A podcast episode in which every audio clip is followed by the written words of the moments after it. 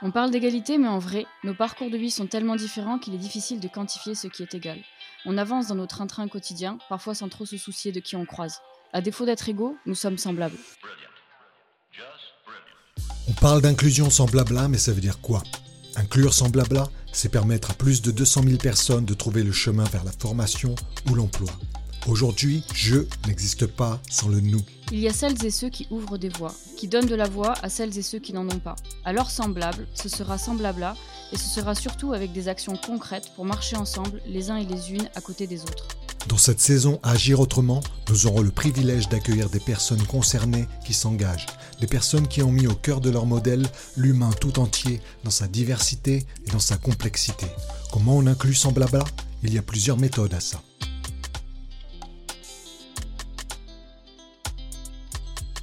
Après 5 ans de droit et un DEA de sociologie des organisations à Sciences Po, vous débutez votre carrière professionnelle dans une grande compagnie d'assurance. Au bout de quelques années, vous constatez qu'il vous manque certains aspects dans votre travail que vous trouvez dans le monde associatif. De ce fait, en 2000, vous rejoignez le groupe SOS et ses 22 000 salariés pour mettre à effet votre besoin d'engagement citoyen. Vous optez pour une action concrète basée sur le pragmatisme et depuis bientôt deux ans, vous êtes membre du conseil d'administration du mouvement Impact France et défendez l'idée que chacun a un rôle à jouer pour améliorer la vie en société. Vous enseignez à l'Université Paris-Dauphine et coordonnez avec l'établissement le seul diplôme en formation continue destiné à former des entrepreneurs sociaux. En 2012, vous êtes fait chevalier de l'Ordre national du mérite. Comment allez-vous, Nicolas?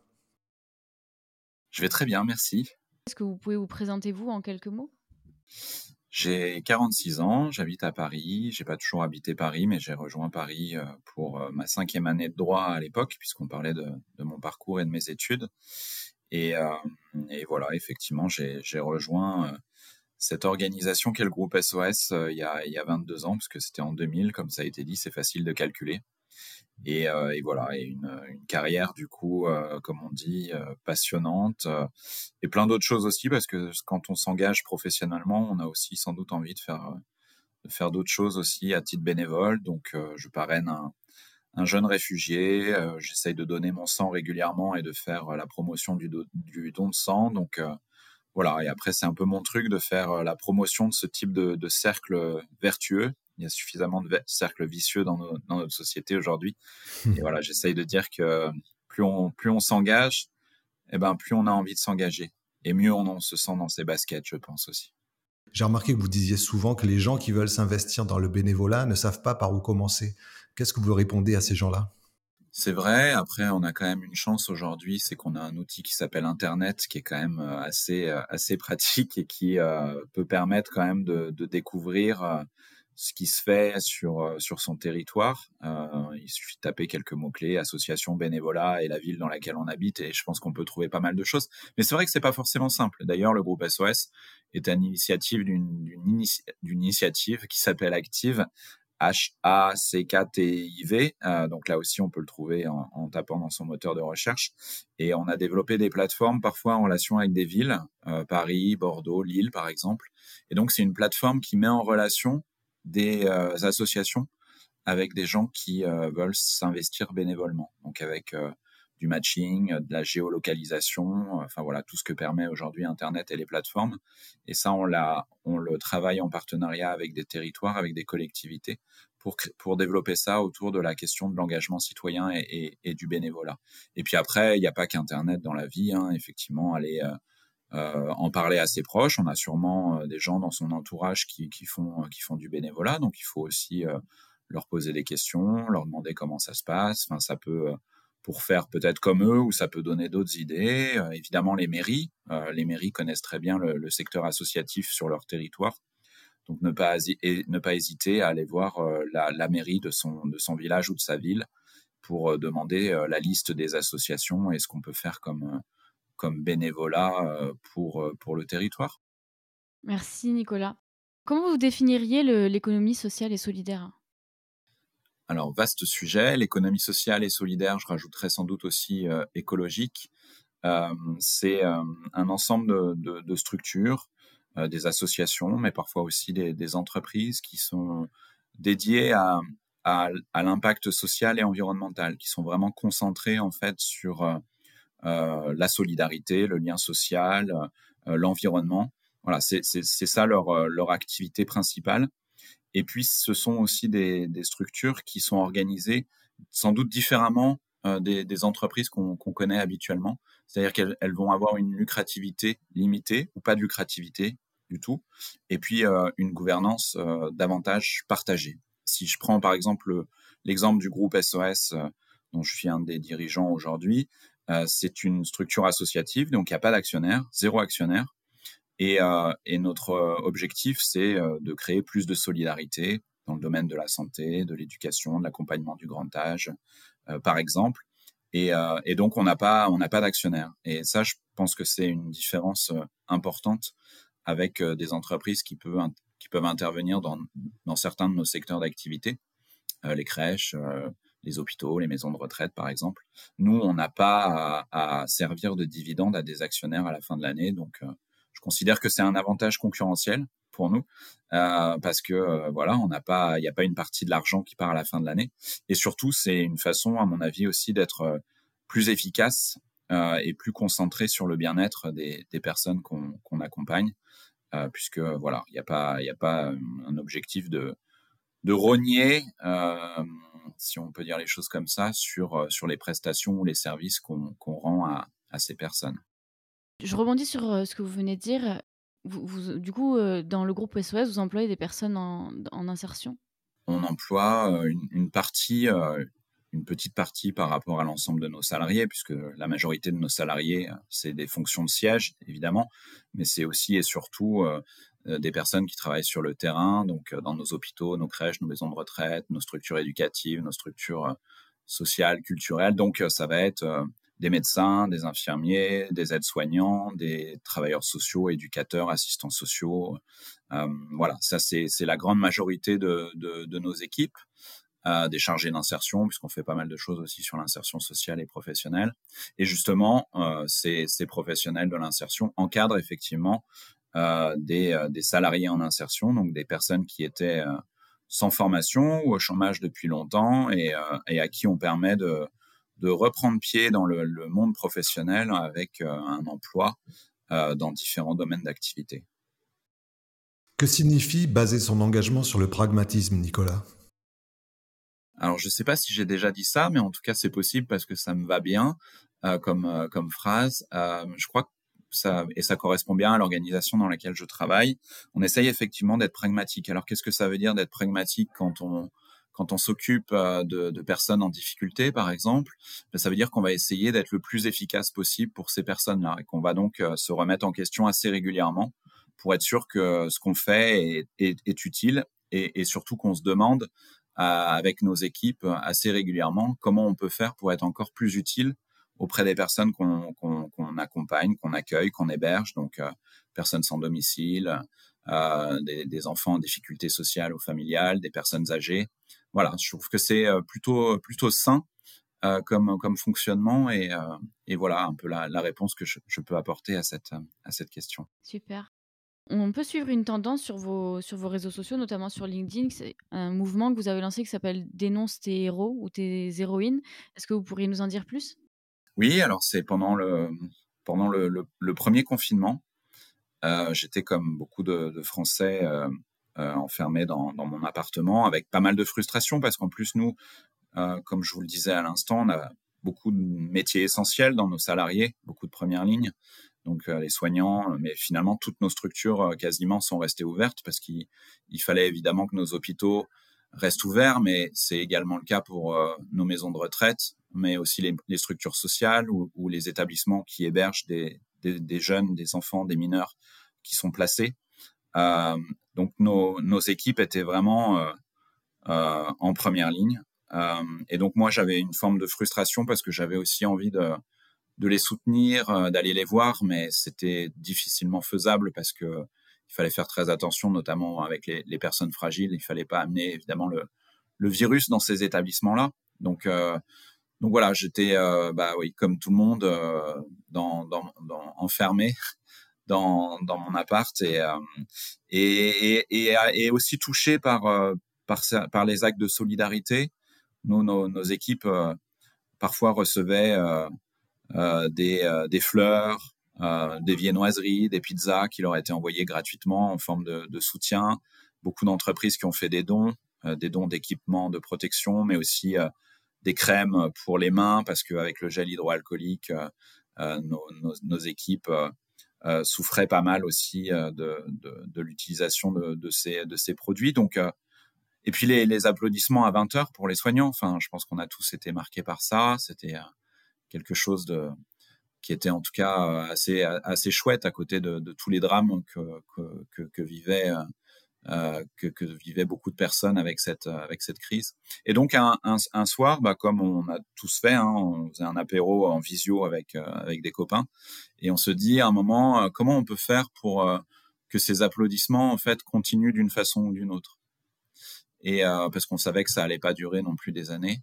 Et donc on s'est on, se demandait comment une initiative pouvait permettre de de continuer à parler de ces héros du quotidien euh, que ce soit les soignants, mais finalement il y en a plein des choses, il y en a plein des personnes qui font des qui font des choses extraordinaires au quotidien, que ce soit dans leur dans leur travail ou bénévolement, on en parlait un peu plus tôt. Euh, et donc on voilà, on s'est dit euh, essayons de développer une initiative qui permette euh, à nous, mais aussi à chacun, à, tous ceux qui ont envie de s'en emparer, de révéler leur euh, leur héros ou leur héroïne du quotidien. Et à côté de ça, dans les réseaux sociaux, il y a aussi des choses qui vont pas. Hein. C'est-à-dire que tout le monde euh, enfin, beaucoup de personnes, en tout cas, dénoncent tout et n'importe quoi. Moi, je continue à penser qu'il faut dénoncer ce qui ne va pas, évidemment, hein, et je considère que MeToo est une avancée euh, majeure. Mais à côté de ça, il y a des gens aussi qui, oui, qui dénoncent tout et n'importe quoi, qui vont agresser des gens simplement parce qu'ils pensent différemment d'eux sur les réseaux sociaux. Et à cela, on avait envie de leur dire, bah écoute, euh, détends-toi un peu et dénonce plutôt tes héros. Tu vas voir, ça, ça va te faire du bien. Et puis finalement, ça, ça va nous faire du bien à tous. On dit de vous qu'en tant que dirigeant, vous avez un don pour faire émerger les talents cachés et que vous êtes exigeant, car je cite, être exigeant, c'est respecter les gens.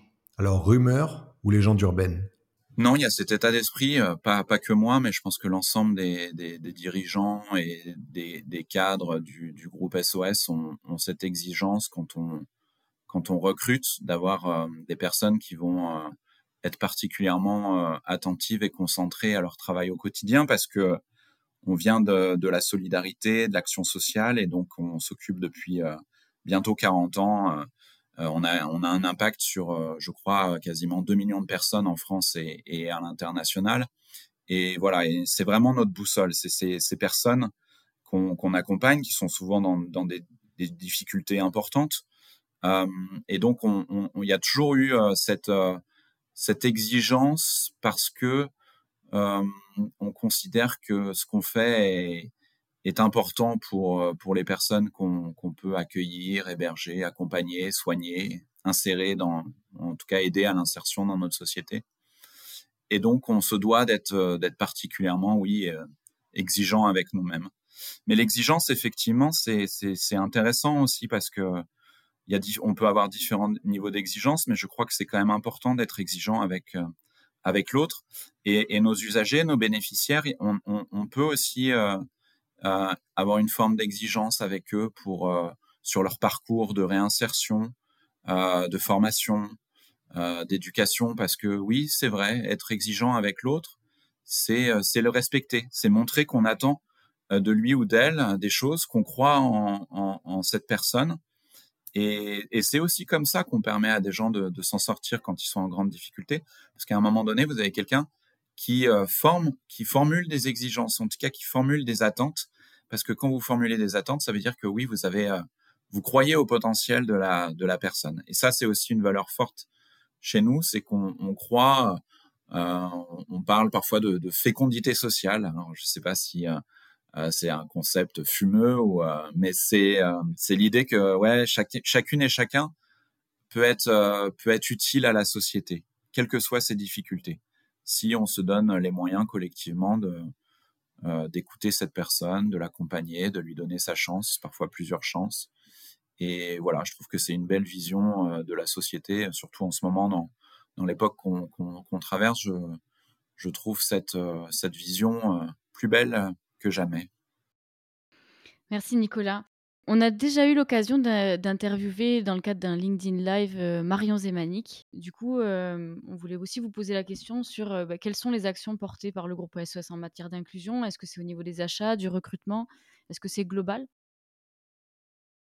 Alors oui, Marion, en plus, on était tous les deux dans la convention des entreprises pour le climat pendant l'année qui s'est écoulée, avec 300 dirigeants et cadres de, de 150 entreprises qui réinventent leur modèle pour euh, qu'ils soient conformes euh, d'un point de vue environnemental avec, euh, avec les accords de Paris. Et, Marion, effectivement, son, son, job à SOS, c'est le développement durable et les achats. Et effectivement, les achats, c'est intéressant et toutes les entreprises et les consommateurs doivent se demander comment leur consommation peut aller dans le sens d'une société plus, plus solidaire, plus respectueuse de l'environnement. Donc pour nous, c'est un, levier euh, important puisque euh, on a 650 établissements qui euh, servent des repas, qui, qui, qui, dépensent effectivement pas mal d'argent pour mener à bien leur activité. Mais finalement, on est tous, on est tous confrontés à ça. Et, et j'ai déjà entendu des gens qui, disaient que consommer, c'est quelque part aussi voter. Et ça me plaît bien. Euh, voilà. Donc, euh, je pense qu'aujourd'hui, consommer, c'est déjà essayer de consommer moins parce que il n'y a pas le choix. Euh, il faut, il va falloir changer de, paradigme, de modèle. Et cette, ce modèle-là, il appelle à la sobriété si on veut vivre dans un monde qui soit, qui soit, qui soit respirable, qui soit viable, qui soit, euh, qui, continue à être ouais, vivable pour tous. Et, euh, et, voilà, et donc je trouve ça assez intéressant à chaque fois qu'on achète quelque chose de se dire euh, est-ce que c'est bon déjà pour moi, pour ma santé, quand on parle d'alimentation, mais aussi est-ce que ce sont des, des, produits dont on a besoin vraiment? Et si on en a besoin, est-ce que, est que ça a été produit de façon respectueuse des, des travailleurs, des artisans qui l'ont réalisé Puis évidemment, d'un point de vue écologique, est-ce que c'est est-ce que c'est quelque chose qui, euh, qui, respecte euh, l'environnement ou au contraire qui le, qui le détruit? Dans le podcast Semblable, on aime bien donner de la voix à des organisations qui ont moins d'audience. Est-ce qu'il y a une organisation que vous souhaiteriez citer pour la mettre en lumière en raison d'une politique altruiste concrète? Eh bien, oui. Euh, c'est une association du groupe SOS, mais c'est une thématique qui va au-delà du groupe SOS, donc je trouve que c'est intéressant de, le mentionner. C'est le, parrainage ou le mentorat. On en parle beaucoup en ce moment. Je trouve qu'il faut en parler encore davantage. Alors, il y a une association du groupe SOS qui s'appelle Parrain par mille. C'est via Parrain par mille que je, que je parraine, que j'accompagne un jeune réfugié qui est arrivé, il était mineur, il est arrivé tout seul euh, en, en, France. Et donc, je l'accompagne sur ses choix, euh, ses choix de vie, ses choix de, formation à l'époque, ses choix professionnels, et puis un peu sur euh, de, façon générale sur, euh, sur son intégration en, France. Et puis j'essaie de lui faire passer surtout des bons moments parce qu'il a, il a, il a, il a connu euh, des moments très, très difficiles, dans, notamment dans, dans son parcours d'exil. Et, euh, et, voilà, il n'y a pas que par un par mille. Aujourd'hui, il y a pas mal d'associations, d'organisations qui, euh, qui, qui, proposent ce type de, de, de parrainage à, ou de mentorat. Et, euh, je trouve que c'est une belle vision là aussi de la société si on se dit que toutes celles et tous ceux qui vont bien euh, devraient peut-être euh, donner un, un, coup de pouce. Il y a différentes formes de parrainage. Ça peut être des enfants, de l'aide aux devoirs. ça peut être des jeunes qui, qui s'interrogent sur leur orientation, qui ont besoin d'un réseau parce qu'ils en ont pas, de conseils sur leur orientation professionnelle. Mais voilà, ça peut être aussi des moins jeunes euh, parce que euh, toute sa vie, on peut avoir des questions euh, sur lesquelles on n'a pas forcément toutes les, réponses et, d'avoir quelqu'un ouais, qui, peut aider sur mettre à, disposition son réseau ou son expérience. Je, trouve que c'est une belle vision de la société que développer l'entraide entre, entre les citoyens. Nicolas, est-ce que vous considérez qu'en tant qu'entrepreneur, vous avez un devoir envers les autres? Ça m'est très personnel, mais oui, moi je considère que c'est, euh, c'est oui, on peut utiliser le mot, c'est un devoir d'être utile, euh, utile aux autres, d'essayer d'être utile aux autres. Et je, je me demande si on n'a pas un peu oublié d'où, on vient, et je pense que il y a très très longtemps, les êtres humains vivaient sans doute en, groupe et, et, avaient besoin de cette solidarité-là parce que quand quand il n'y avait pas tout le confort moderne qu'on connaît, valait mieux qu'il y ait de la solidarité euh, par rapport à une nature qui pouvait être euh, hostile euh, et sans, ouais, sans tout le, sans le confort moderne qu'on connaît, qu'on connaît aujourd'hui. Et je pense qu'on, sans solidarité, on pouvait pas survivre très longtemps, je crois. Donc, et ça, on l'a un peu oublié avec, avec, avec, avec la révolution industrielle et tout le confort qui est arrivé, la société de la de consommation et l'individualisme, il faut bien appeler ça comme ça, qui, qui a accompagné tout ça. Et voilà, et je crois qu'on a un peu perdu ça de vue. Et alors que c'est que c'est vital pour nos sociétés et que je pense que c'est vital aussi pour chacun de nous. Aujourd'hui, on voit bien que les gens sont parfois un peu paumés, qu'il y a une quête de sens. Bah, c'est peut-être parce qu'il n'y a plus euh, ce, ce, sentiment d'être euh, d'être utile. Qu'à un moment, tu peux tu peux consommer, consommer, consommer, mais c'est pas ça qui en fait remplit ta vie au final. Je, reviens un peu à la, question qu'on a posée aussi précédemment euh, tout à l'heure quand on vous a demandé de porter une initiative qui était, qui était euh, digne d'être mise en lumière. Vous avez parlé du mentorat et c'est assez rigolo puisqu'on a un autre invité, Rémi de. Merseman, qui est intervenu aussi euh, sur le micro de Semblable, qui a aussi évoqué cette, cette notion-là. Donc effectivement, le mentorat semble être une, une piste plutôt plébiscitée et poussée pour justement faire en sorte d'agir autrement et d'accompagner d'accompagner les personnes. Oui, et puis euh, ça peut être euh, facilité par une association, mais je trouve qu'il faut aussi euh, promouvoir ce lien direct entre les citoyens. Et donc, moi, c'est vrai que c'est l'association Par un par mille qui m'a permis de rencontrer mon filleul, Lamine. Une fois qu'elle a initié ce parrainage, elle était moins présente. Elle, elle, nous contacte de temps en temps pour s'assurer que tout va bien. Mais c'est avant tout finalement un lien entre, entre deux personnes. Et je trouve que c'est, c'est important de, de, développer ce lien. Selon vous, Nicolas, comment est-ce qu'on lit la vie d'entrepreneur et la vie personnelle? Ah, C'est une bonne question parce qu'être entrepreneur, ça demande euh, effectivement beaucoup de temps et beaucoup d'énergie. À chacun de trouver son équilibre. Je pense qu'il faut euh, trouver effectivement des, des moyens. Moi, j'essaie de faire pas mal de sport régulièrement, de la course à pied notamment, pour euh, parfois penser à autre chose. Et puis, euh, et puis euh, ouais, euh, je trouve que le sport a cette, cette vertu-là, c'est que ça, ça vide la tête. Et voilà, et à chacun de, trouver une façon d'avoir cet équilibre. Mais je pense que quand on est entrepreneur, en tout cas de façon plus générale, quand on est passionné par ce qu'on fait professionnellement, c'est sans doute plus facile aussi de, trouver cet équilibre. Je vais poser une dernière question. du coup, vous dites qu'au travers de l'action du groupe SOS, vous avez créé ou contribué à créer des entreprises inclusives. Comment ça se passe en fait? Vous fonctionnez comme un fonds d'investissement qui finance des développements? Est-ce que c'est des initiatives qui sont portées en interne et qui, et qui ensuite sont, sont déployées? Est-ce que c'est plusieurs initiatives qui se regroupent? Alors, le groupe SOS c'est vraiment un, groupe avec des établissements. Donc, on gère, on développe des, des établissements et euh, dans ces établissements, il y en a beaucoup qui euh, qu'on a créés ou qui nous ont rejoints. C'est aussi possible de rejoindre le groupe SOS. Euh, et donc, on a beaucoup effectivement de structures qui, qui travaillent sur l'inclusion. Alors, l'inclusion, c'est vrai que c'est un terme qu'on utilise beaucoup. Des fois, il faut peut-être le redéfinir. Pour moi, l'inclusion, c'est en tout cas une question qui est assez simple. C'est comment on fait pour que des personnes qui peuvent avoir des difficultés qui sont, qui sont diverses trouvent leur place dans, dans la société. Euh, ce qui passe souvent euh, par, euh, par le travail. Et donc, et donc on a beaucoup de dispositifs différents, des chantiers d'insertion, des entreprises d'insertion, des ESAT, qui sont des structures qui emploient des personnes en situation de handicap. Enfin voilà, je pense que c'est cette thématique-là illustre bien ce qui est notre philosophie, c'est-à-dire d'essayer d'avoir une variété de réponses à des problèmes qui sont très très différents. Hein. Si on parle ne serait-ce que du handicap, il y a des milliers de, handicaps différents et donc à chaque fois. Et pour l'exclusion, euh, c'est pareil. Et donc il faut essayer de d'avoir des, réponses, euh, des solutions qui sont les plus les plus fines possibles pour vraiment répondre euh, aux problématiques des personnes. Merci beaucoup Nicolas. On arrive à la fin de cet épisode. Nous vous remercions pour votre participation.